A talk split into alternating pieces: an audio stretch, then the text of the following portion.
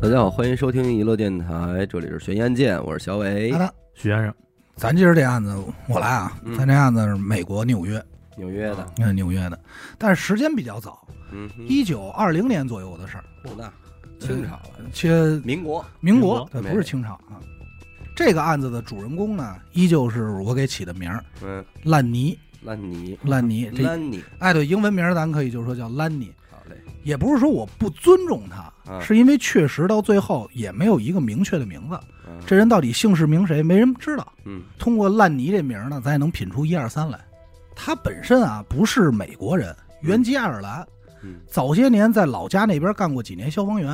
哦，日子过得还行。可是后来也不知道人家说是怎么想的，就跑美国来了。嗯到了这边的时候呢，就是咱刚开始说的1920年民国这个事件。嗯，这时候呢，他大概有个四十八九岁，啊那挺大呃，的，岁数不小。来到这边以后呢，也是不好找工作，因为咱也是是，就是三十五岁以上嘛，都不好找。而且他也没法再干消防员了，啊，对，干岁数干不在了了，所以每天就靠打零工养活自己，嗯什么扛个包啊，搬点东西，当个保安，诸如此类的，苦力全是呗全是零活，嗯，始终没有固定岗位。咱就说这种人，他日子能过得很好吗？嗯他肯定是不行。不过好在咱这烂泥啊，没有家人，没有亲人，哎，无依无靠这么个状态，等于属于一家吃饱全家不饿，嗯，所以就导致这个人没有什么生活压力，啊所以也同时没有什么雄心大志，可以说凑合活着，哎，凑合活可以说是躺平界先驱。嗯人打一开始玩的就挺明白，可是你多无欲无求的人，他这人活在世上，他总得有个爱好，那他得有一好。这烂泥平时好什么呀？就好喝酒，嗯没事就好喝一口。你要说你问他说你是爱喝红的、白的、啤的，你爱喝什么？人家就讲我都都都行，二锅头，呃就反正是酒就行，嗯，有那味儿就行。嗯，你喝酒有这么一类人，他也喝不出好坏来，反正你给他好酒也白就是瞎。奔着晕去的，对，人家一句话就是还有吗？就是也也有量，走哪儿就是那句话，你还有吗？你给我再来点儿。啊嗯他这要求也不高，一开始刚到美国的时候，就每天这打完零工下班回家，嗯买一滴漏酒回去就开始灌自己。可是时间长了呢，他就琢磨说，这方法不行，哎，嗯我得外头找一酒吧喝去。哦，哎，他倒不是说喜欢酒吧的氛围，或者说人多，主要他一算啊，说你看我每月房租可交着不少钱呢、嗯这纽约房价多贵啊是，寸土寸金。嗯我要把这些钱都给他喝了，我每月能喝多少酒？嗯，人家当时就分析，然后当时一拍大腿，这房我不租了，哦，别闹了，出门就找酒吧去了。就合着相当于上酒吧酒吧住去了，哎，对，人家反正就觉得住这事儿没有喝酒这事儿重要，啊哎，就走了嘿。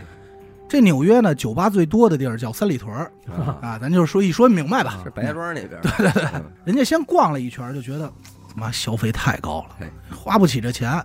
最终就在自家门口这儿溜达，哎，就在清河这边儿找着一个物美价廉、环境舒适的酒吧，推拿推拿酒吧。推拿九十八，哎，老板叫死狗哎，整个酒吧这氛围啊，环境弄得挺舒服，嗯而且不是属于特别喧闹那种。嗯，也就从这天起，这烂泥每天就在这儿喝，也不交什么朋友，自己也不跟人说话，就找一吧台的把角，嗯最边上靠着墙，嗯，给我来一杯威士忌，自己往往那儿就喝。嗯他老去一个店，最大的好处就是什么呀？他老板高低他得跟你混一脸熟吧这？啊是熟了，你天天来，这有时候偶尔老板呢，比如今天心情好，送你一杯，嗯或者你今儿喝多喝冒了，人家能照顾你一下，嗯这就就老来的好处吗？还有时候他愿意去这儿的原因，是因为他有时候钱不够，啊，这死狗啊仗义，愿意说啊，说说点儿哎好说话，好说话，说你有钱再给我呗。嗯但也就从这一刻起，找着这个推拿酒吧这刻，这烂泥正式成为了马路上的流动人员，嗯，也就是咱俗话说这流浪汉，因为他这没没有地儿住啊，所以生活上基本上可以说是两点一线。白天有活干活，要没活，马路边上找一地儿一倒过，嗯，睡一宿，只要酒吧开门了，第一时间就进去开始喝，啊每天就这么一个哎呦这日子两点一线。但人家自己觉得生活挺好、啊，是当然了。呃自在，而且觉得说，哎，你看我这生活，说实话，有点大彻大悟，你想有明点白大了。彻，活明白了。人讲话，我你看我这生活完美的闭环， 对，对吧？原本这日子对他来说就算是挺满意，相当可以。可是转眼到了一九三二年，这时候这烂泥已经六十多了，啊，因为他来的时候就四十八九了嘛。小老头儿，刚到美国那会儿还行，身体结实，毕竟是消防员的底子嗯，这个好多活儿啊还愿意找他，手脚麻利利索。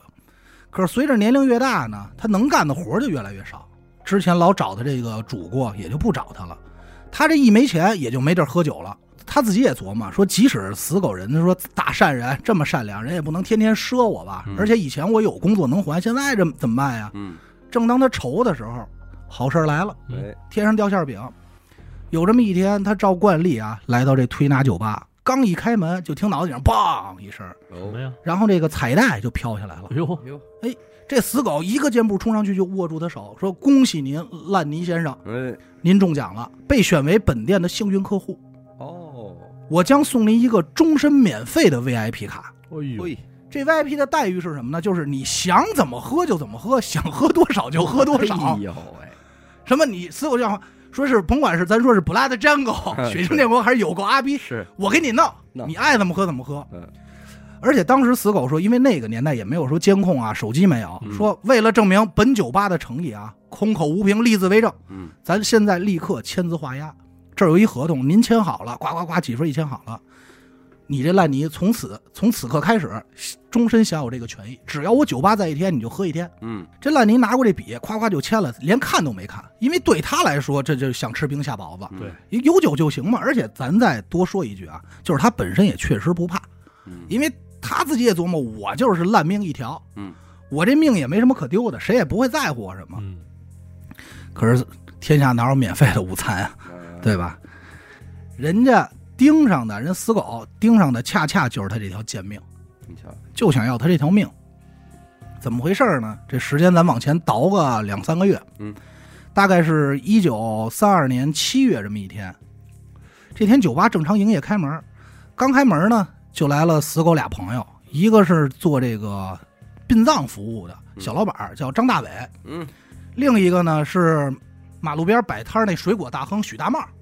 这哥俩都到了，平时这哥仨关系最好，没事儿就老来死狗这儿说聊会儿天儿、淡会儿逼。嗯，常规寒暄之后呢，这哥几个喝喝了几杯黄汤子下肚，就开始大千世界呗，嗯，就说今儿我看一什么，又怎么着的，怎么挣钱。喝着喝着，这死狗就借着这酒劲儿跟这哥俩说：“哎，我跟你们说一事儿，嗯有，这两天我可听说了，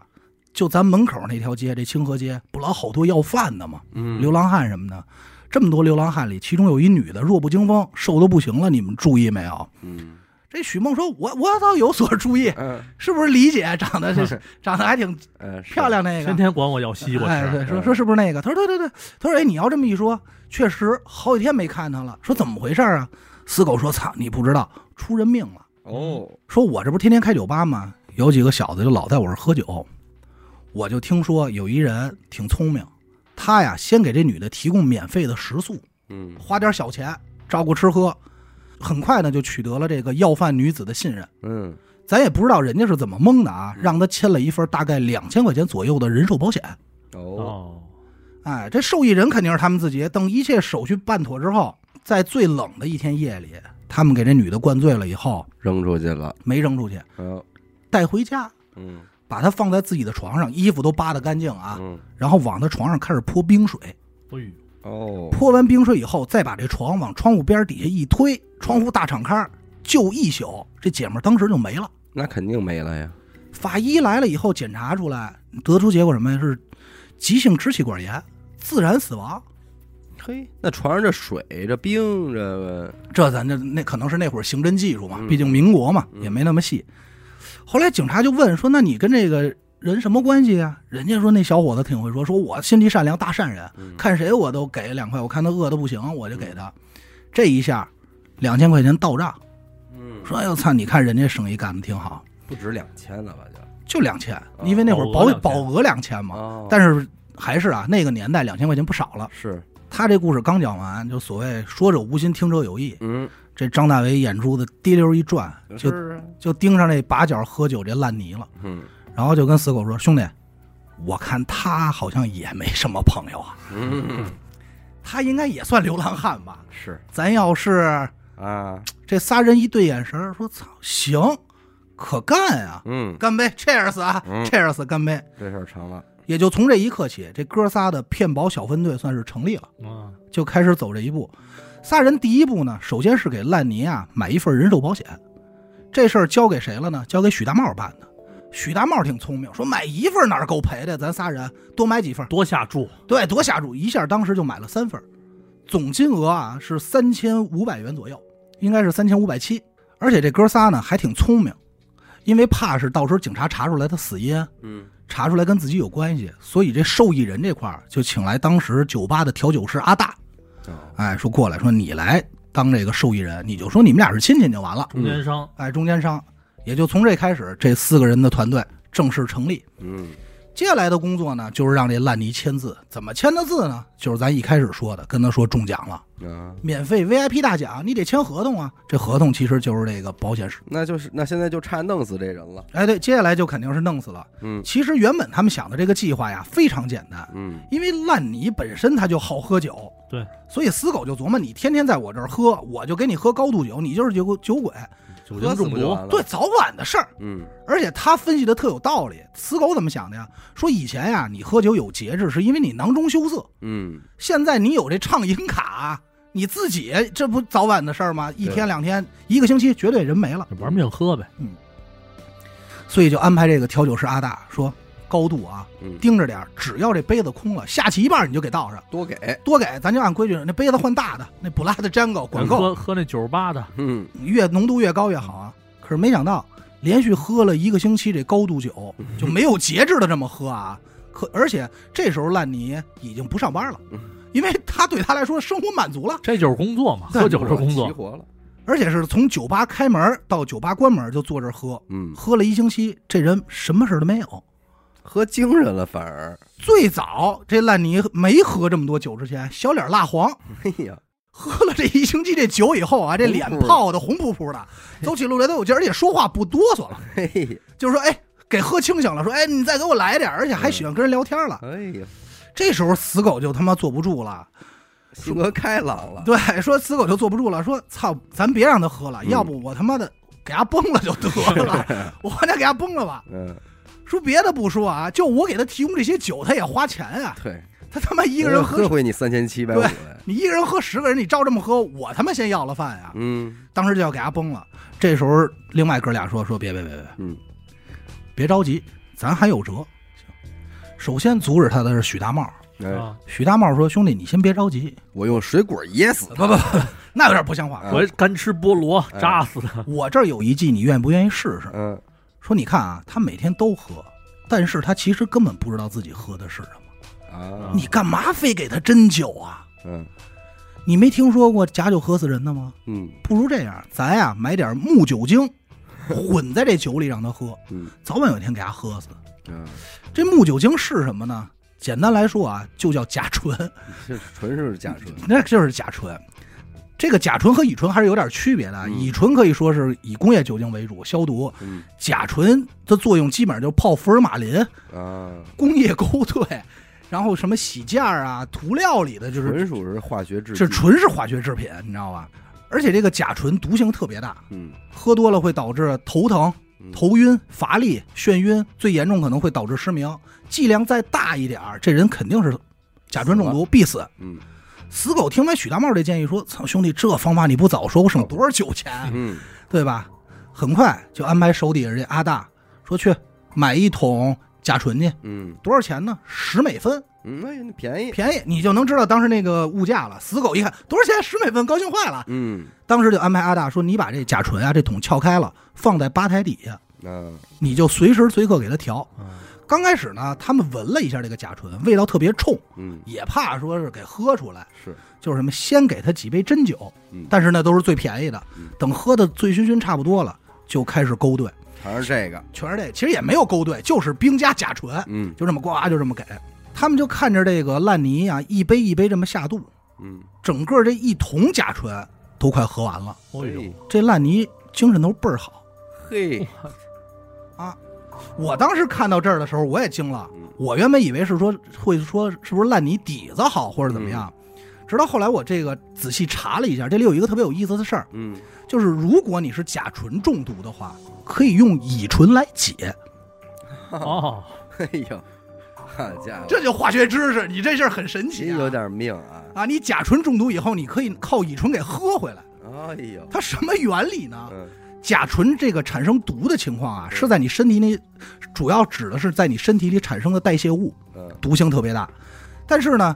乙醇和甲醇它们都需要同一种酶来代谢，嗯，但是乙醇特别容易被这个酶接受，它亲和力强，因此你喝完了乙醇以后，它把这个直接让乙醇在你身体里还没有代谢，人直接给排出去了，哦，就莫名其妙的。因为你想，他们原本想的什么呀？我先给他喝高度酒嗯，高度酒不行，我再换甲醇，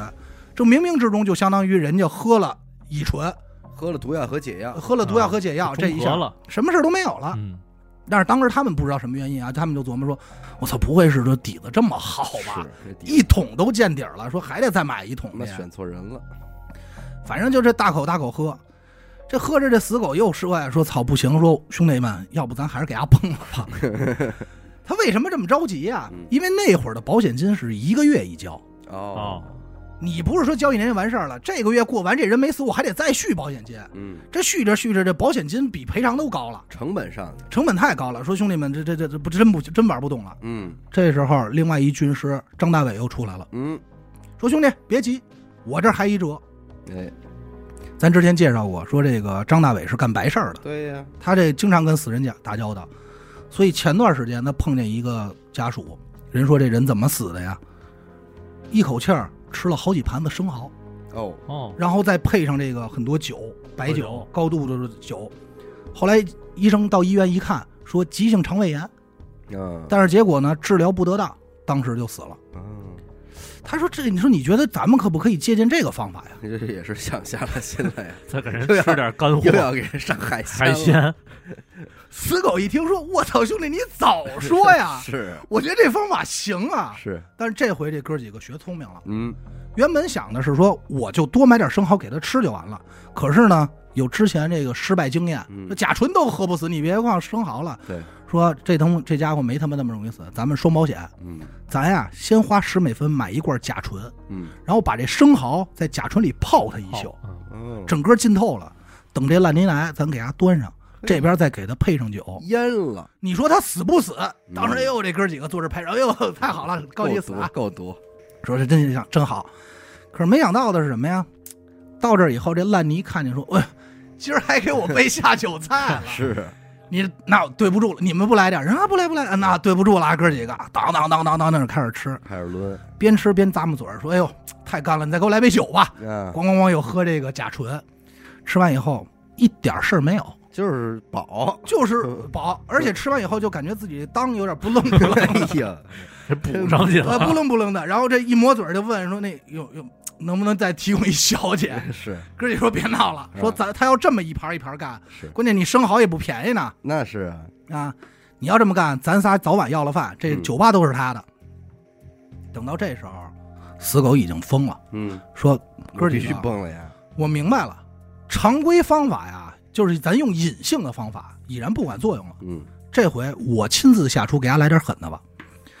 说我给他准备一个叫夺命三明治，哎呦，这里头都有什么呢？刚开始咱说的都可以说是化学的方法，嗯就是化学药剂。他先弄了一个沙丁鱼罐头嗯，在这太阳底下暴晒，晒到烂为止，嗯，就这味儿已经大到不行，长毛了算啊。然后在这个罐头里加上碎玻璃、哎呦，小钉子儿， 嘿，涂就钉儿改物理了，这啊，就块改儿物理了，就小钉子儿都放好了，和好了，再配上生菜，拿面包一夹，挤上酱， 吃吧，端出来，兄弟吃吧。这一下烂泥高兴说：“嘿，嗯，昨儿下酒菜，今儿你给我上主食了。主食，说你也对我太好了，说我在这酒吧一辈子我都不走了，嗯我唯一希望，我唯一心愿就是希望你这酒吧二十四小时营业。嗯，刚说完，刚刚刚刚两口就把这三明治吃完了，配料，菜完以后一抹嘴儿，说还有吗？嘿，哎倍儿香，倍儿香啊，嘎嘎倍儿香，里头有渣子都没嚼出来，人就给咽了。”嗯说你要没有的话，那我就只能靠喝酒，这喝个酒保了。嗯，就整个这一块儿，就是你知道他这个形容过程啊，我看了一下那一块儿，就特别像那个电影《金玉满 堂啊，对，吃棋子儿那》，个，吃啊棋子儿，咣钉咣咣子，就给他喂，什么都反正都吃。等到这儿，死狗就看着他就这个气呀、说行，你要不死我就死，赶快就把这哥仨叫来，说咱们呀再商量一方法吧。明显靠吃东西就进食这块儿的没戏了。这哥们儿是个貔貅啊，这时候，死狗才想起来，说：“哎，等会儿，咱一开始说人家干那个，不是说把那女的给冻死的吗？嗯，咱这有现成的案例啊，咱为什么不使呢？对呀你就是咱仨这瞎琢磨什么劲儿白呢？花钱，大意了，大意了，而且这时候正是年根儿底下正冷的时候啊，说得了，仨人一拍即合，今儿晚上给他灌醉了，冻死。嗯，当天晚上把烂泥灌醉以后，装车带到了一个大概离他们有一两公里远的公园儿，嗯找一躺椅，直接就给人扔那儿了。嗯这还怕死不透？因为说怕底子好啊，嗯，又弄了五加仑的冰水，嘿，五加仑啊， 大桶呗，就是。反正洗澡咱洗不了这么多，夸夸泼，泼完以后一看，这人早高低死，嗯，哥几个走了开，车走了，扬长而去。资料上记载，当天的温度是零下二十六度，那完蛋了，用不了这冰水，反正就零下二十六度这气温，如果不出意外，这烂泥一定是死了，路倒了，就冰棍儿，一定是完蛋操嗯。时间过得很快，转眼到了第二天。第二天一早，这死狗早早就来到酒吧，嗯，先在酒吧巡视一圈，一看平时做把角那位没来，哎，哎，当时这心里就痛快了，成功了，高兴，这嘴角都向上了啊，翘起来，心想说拿鱼了，拿鱼，就然后就走到吧台前头，跟这个调酒师阿大说说行了，事儿也差不多完了，嗯一会儿你陪我开车，咱俩去公园看一眼，嗯然后报警领保险金杀青。嗯，他这话刚说完，阿大都没理他，嗯，只是笑了一声说哼，说要不您先去地下室看看。哎呦，死狗一听就吓坏 了，说什么意思啊？嗯急了我就赶快往地下室跑。等嗯到了地下室一看，把角正有一人在那儿哆嗦成一个呢，攒着呢，攒着呢。一看见死狗来了，高兴坏了，嗯，说说兄弟，先先给我来杯酒暖暖身子吧！操，都他妈给我冻着哎 了。呦，好家伙，你别说，真是底子好，是这他妈就是一个那叫什么水熊虫嘛，不不是？嗯牛逼吗？真是底子，多牛逼这人！说都说死赶 不了，说赶快给我来杯酒暖暖身子！我操，冻他妈死我了！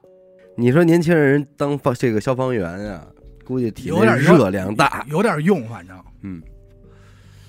怎么回事儿呢？喝完酒以后，这个烂泥自己也说说操哥们儿，可能我昨天喝太多了，我也不知道怎么着，自己就躺了一躺椅上睡着了，睡一半给我冻醒了。我一醒，我说操，怎么这么冷啊？嗯我就也不知道去哪儿，就回头来您这酒吧了。啊，我一看阿大在这儿，我说你你给我找一暖和地儿吧，哎呦我这不就找您来了吗？等这消息一出，就骗保小分队所有人就崩了，是哎说还拿枪哎吧，疯了，只能用枪了。而且到这个时候已经是一九三三年一月份了，等于杀人，你想他从七月开始计划的嘛，喝了半年了已经，喝了半年了。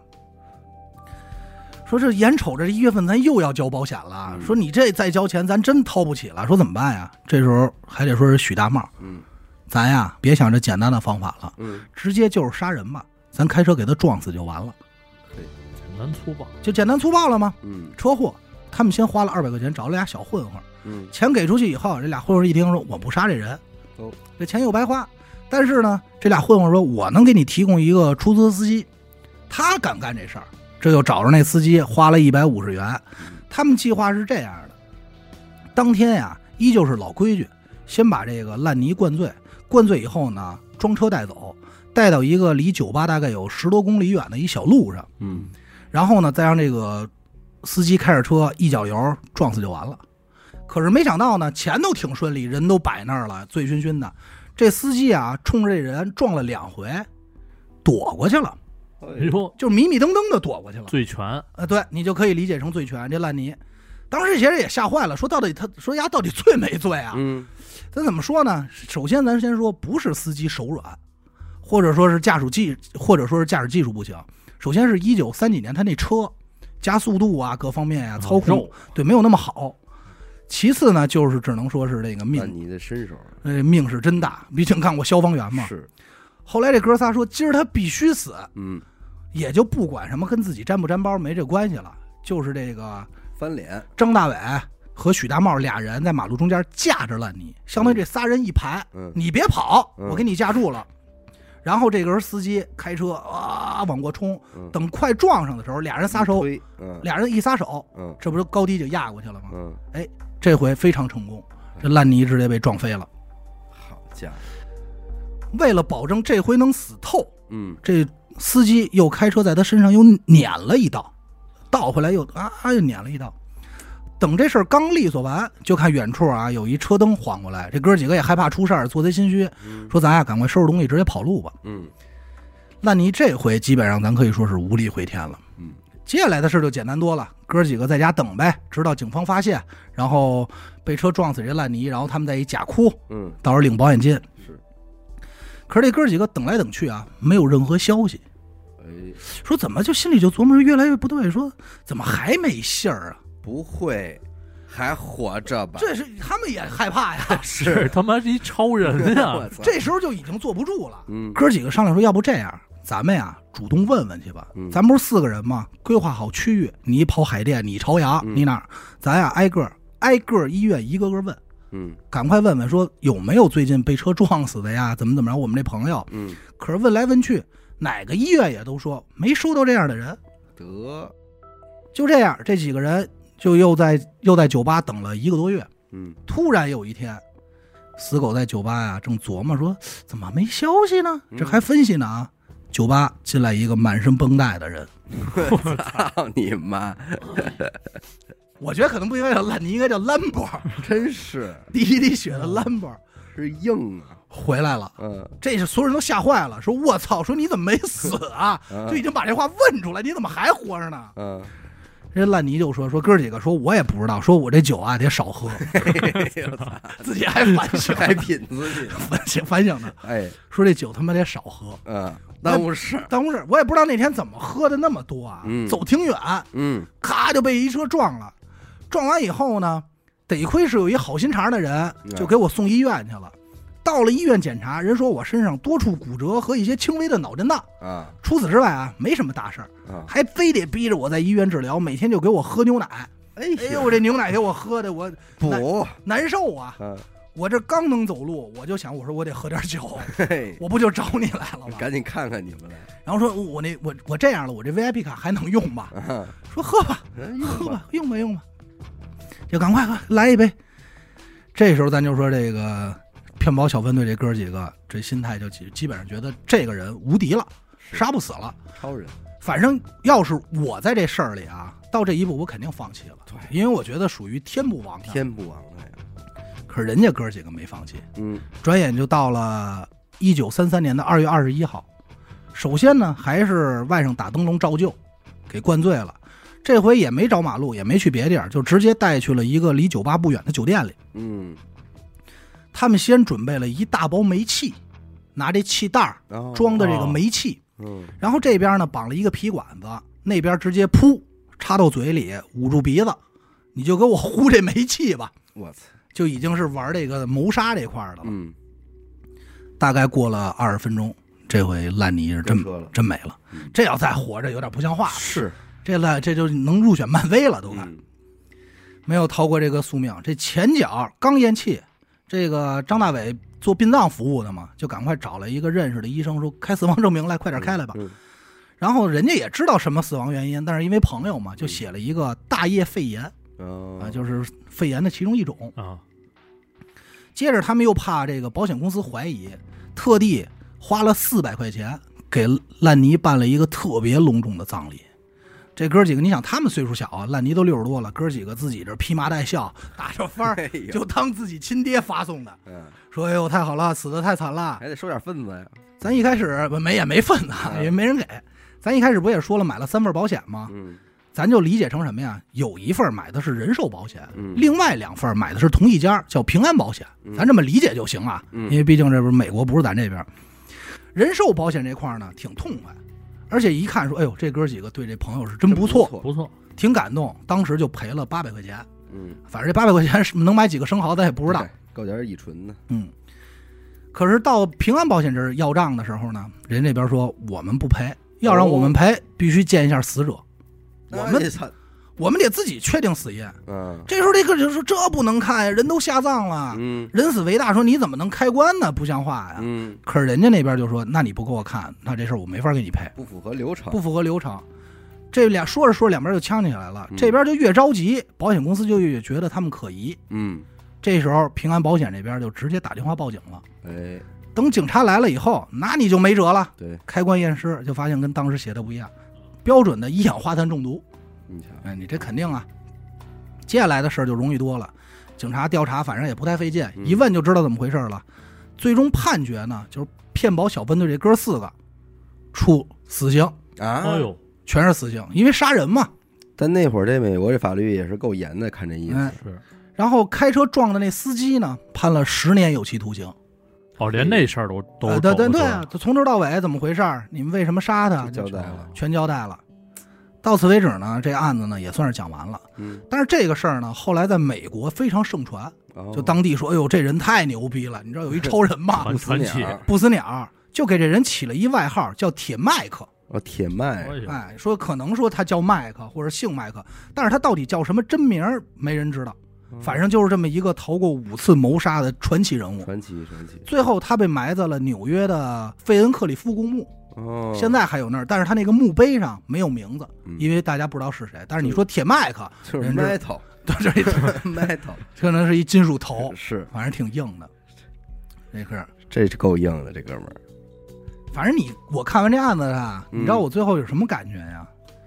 就是这烂泥，其实在最后这几年， 这十年他过得挺幸福，确实挺幸福对，，因为他得以了得以了，因为他不知道有人要杀他，嗯，所以他就是幸福的死去了，幸福死去，得吃得喝，得吃得喝，就是就有点像说小伟上次讲的那个丹佛蜘蛛人、嗯进了监狱了，这人生算完整了。对才算完整对，反而舒服了嘛。对他，你想他之前他哪吃过生蚝啊？而且你说他在那年代活六十多岁可以，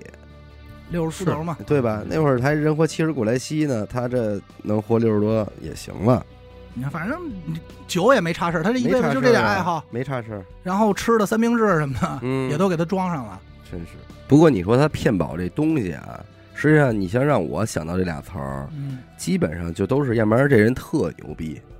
就是身家呀、什么的都很很屌的人，人嗯有专业的这种法律团队，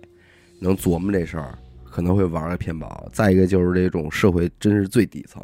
实在没钱的那种，对，要不然我说中间的人你也玩不转这事儿，咱之前讲过一回那个暖暖，那、其实那个不也是吗？也也是一样的。而且其实在这儿再给大家普及一下，就是骗保这是按诈骗罪是会判刑的，嗯，不是说你骗骗完保你没成功，然后这事儿就。就不了了之了。不了了之了。你只要有这个行为，人家可能都没，不是说，比方说我想骗这两千万，人给你打过去了，后来人发现不对了，你再才退我，回去，那不是那回事儿了。对，人甚至都没给你打这两千万呢，你过来报来了，说我这个要出险了，这都不行。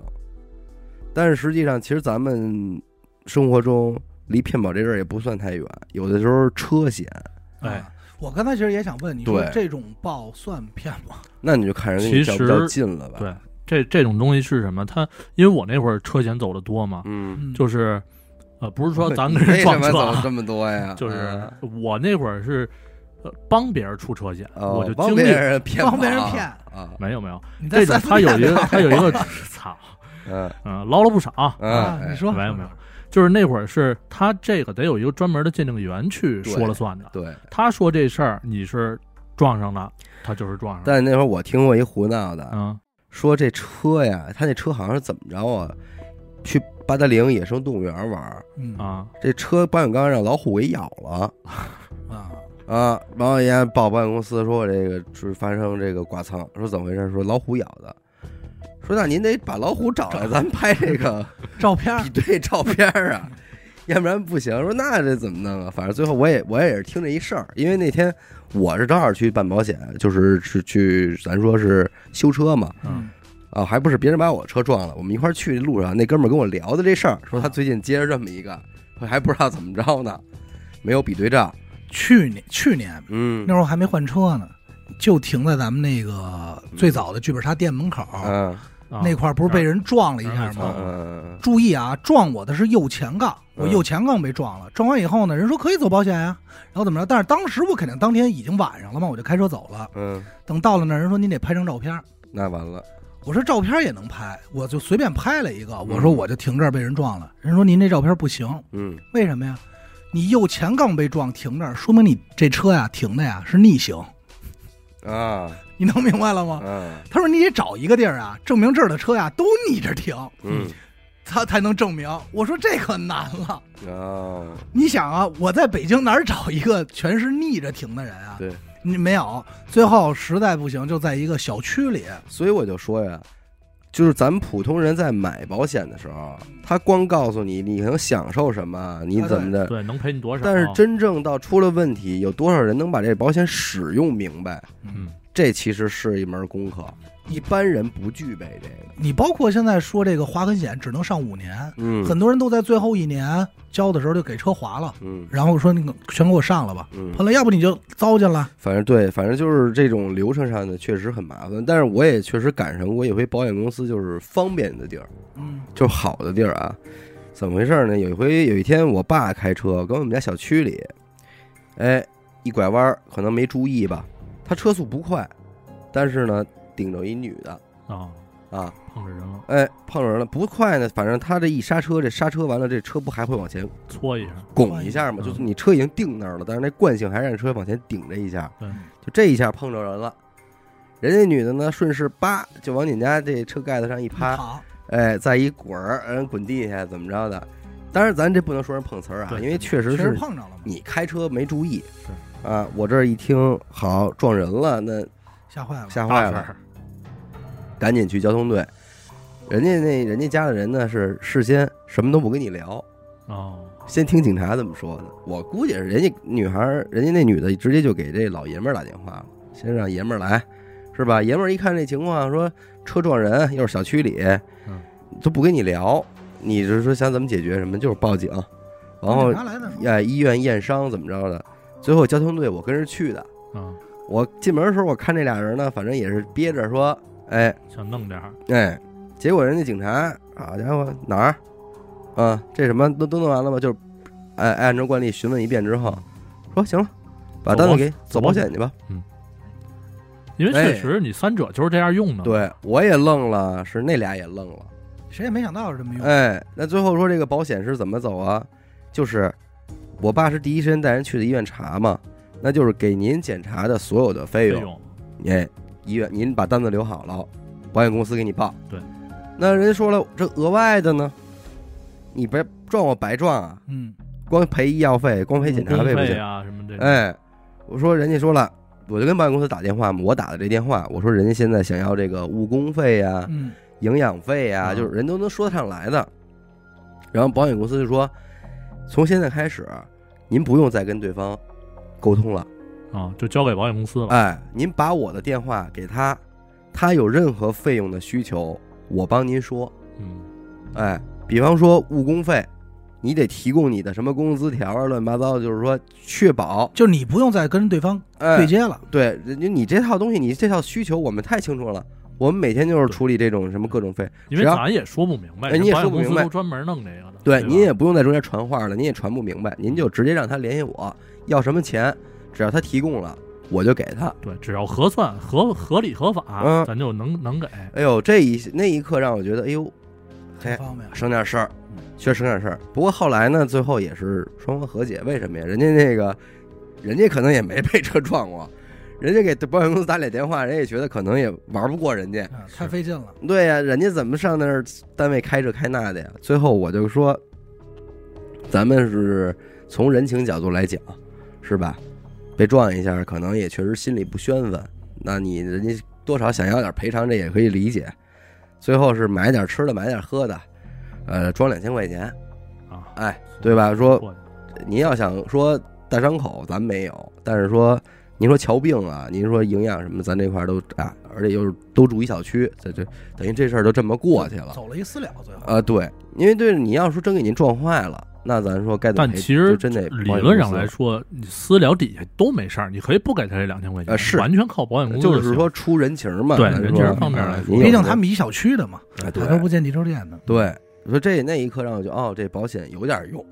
哎，啊其实还有一个就是说，也可以提醒，就是我们球队比赛，嗯，比赛之前有的时候会让你上哎一呦，个这保个险，太关键了，挺便宜，太不关贵键了几十块钱，这这有时候都到不了几十，你知道吗？啊甚十几块至钱五块钱你就能上，嗯，但是这上我跟你说是真管用。意外保险，啊对所有这种民间运动的这个事故率，别管他们打打棒球，还平时你踢个足球，嗯，说这个肋叉，这个叫什么？说这个肋骨折了就是折了，嗯，说韧带崩了就是崩了。危险系数高。我们球队那当时就用上了，而且你说你们都是一个队的，比方说你跟人打个比赛，你折了，嗯你让人赔钱吗？嗯，但我们那还没身体接触呢，嗯那个就是我们一大哥自己挥棒的时候，夸这腿，夸这腿憋着劲儿了，嗯一下这人就软那儿了，嗯，就赶快第一时间也都知道，先别碰，先抬出来嘛。对，抬出来以后，但他这就在比，他这就算是在比赛的时候用上了，哎，那比赛时候出的事儿，嗯，这一下然后就走这个，基本上就是一报销，对，就有时候这十块八块的别小瞧嗯，该买得买。嗯，他能帮你一忙。就是有那种，比方你平时不出门，但是今天要自驾，去哪儿哪儿玩几天，你可以上一这几天 的。啊，临时的哎，像我们打比赛那就是他只管这几天呢，嗯然后一个时间段就在这期间，旅行团一般都会我上过那五块钱的那个运动险，嗯，二十四小时就一天，就管二十四小时。嗯哎，但是你这就是买一安全嘛，对，对吧？但是说实话，刚才也说到了，啊就是现在其实你现在大家要去查的话，骗保这个事儿嗯特别多。我刚才看，反正还有好多是用这个已故的朋友去骗保的，就是死还死了一年的。还有专门偷尸体骗保的呢。是是，我就说，就我也在想，就是保险这个事儿会不会也会造成这种事儿，会，对肯吧？定高会高额保险的存那在他活不下去了，他可能只能就玩这招了是吧嗯？高额保单的存在嘛。但是这个东西就是边缘了，边缘。而且其实我对保险的概念冒不险不太一样，就是以前你会认为卖保险和那什么很烦，嗯，给你打电话呀，什么推销保险因呀，为他最开始的这种行销模式，对就是这特别种烦。嗯因为我记得第一次我接触这个时候我还小呢，然后我爸我妈我妈的两个同事来来我们家玩儿，然后其中有一同事的爷们儿是嗯卖保险的，嗯，进来就先给你说一一套啊、标准的，穿着西西装革履那来套的，东西，先给你说一套标准的话术科，嗯给你讲那个外国的老太太都是贷款、嗯 对对对住了一辈子好房子，对，中国老太太攒了钱最后买一房子住两天人没了，哎都给你讲这故事，所以咱们要放长远一点 儿。那个是据说是第一个，就是洗中国脑的第一代这个言论嘛，也第一的第一个故事可能是是，反正反正我奶奶给我买了一个保险，那天我还说呢，我奶奶就是那会儿还能动的时候跟我说让我去领去，说我嗯大概到死的时候能领两万块钱。嘿嘿，不少。我也有一个保险，我爸小时候给我上的，说我到六十岁以后每个月能有八百块钱。 那你比我多，你每个月还有八百呢。啊，我你琢磨，我到我从从我十岁买的到嗯 我死两万，哎呀，对，那会儿确实是我小时候上，告诉我三万块钱保额啊，嗯就顶天儿了嗯，啊，是再高你花的更多嘛。这两万人讲话，当时怎么跟我奶奶说的？说您看这大孙子长大，万一看个病，这都用上。现在我拍一片子， 两 万都下不来，嗯是我他妈看一看一牙换一烤瓷的牙，是两万都打出去了，是。什么也就不管用。不过这事儿，我觉得说到这儿，听众肯定以为咱们要开始带货了。 没有没有，没有哎，所以今天咱们呢，和这每个个公司啊， 呃保险推出了一款啊，为为一带货还得弄一案子，哎有不你说哪天有没有一个叫这个抢先听 险？哎，抢先听险，没如果听没着听赔着你哎，如果没听着，或者说你不满意，嗯怎么着赔你？那不行，不满意不行， 那都不满意了。播客险有一个，对但是现在保险确实多，你看是是，宠物险对吧？都管这个东西我怎么说呢？如果热爱生活的人可以研究研究，会是一份保障，但是买和不买都有您的道理，嗯对吧？对，哎。行吧，这期咱们就先录这么多啊！感谢您收听娱乐电台，我们的节目呢会在每周一和周四的零点进行更新。如果您想加入我们的微信听众群，又或者是寻求商务合作的话，那么请您啊关注我们的微信公众号“娱乐周告”，我是小伟，嗯好的，学生，我们下期再见。拜拜。拜拜。